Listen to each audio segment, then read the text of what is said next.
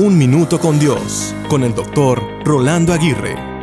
Cuando era niño, mis padres me llevaron al Conservatorio Musical en mi ciudad natal, Ibagué, Colombia. Allí incursioné en el mundo de la música desde muy temprana edad. Solo al entrar escuchaba el sonido de los múltiples instrumentos que solían tocar los estudiantes en los pasillos y literalmente donde se pudieran acomodar. Unas veces sonaba una melodía muy acogedora, pero en otras ocasiones parecía ser un estruendoso ruido. Recuerdo en particular un día cuando un profesor frustrado le gritaba a su estudiante, agárrale el ritmo. Sus expresiones de frustración eran evidentes. Parecía que este muchacho no podía agarrarle el ritmo a la pieza musical que estaba practicando.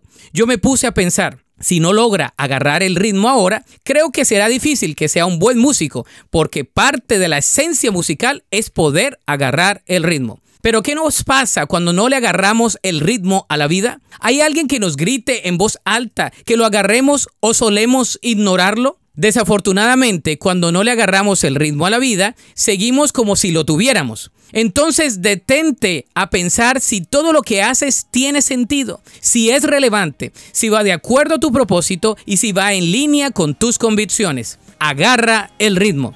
No te quedes atrás. La Biblia dice en 1 de Juan 2:17, el mundo se acaba con sus malos deseos, pero el que hace la voluntad de Dios permanece para siempre. Para escuchar episodios anteriores, visita unminutocondios.org.